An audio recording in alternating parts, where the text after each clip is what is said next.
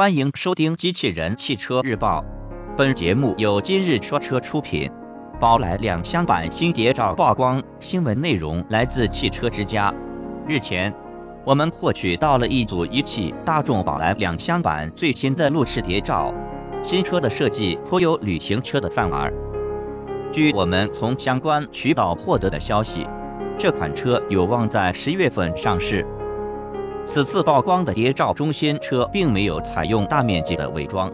虽然新车后门下方贴有 Cross Live Dog 的字样，但是从车身线条，我们还是能看出来这款车其实是宝来的两厢版。新车采用了全景式天窗以及个性的多辐式轮圈，相对较长的尾部很像是一款旅行车。在前脸细节部分，谍照比较模糊。但我们仍可以看出其设计与宝来三厢版十分相似。在动力部分，这款车预计依旧搭载1.6升和 1.4T 两款发动机，其中1.6升发动机匹配五速手动、六速手自一体变速箱，1.4T 发动机匹配五速手动和七速双离合变速器。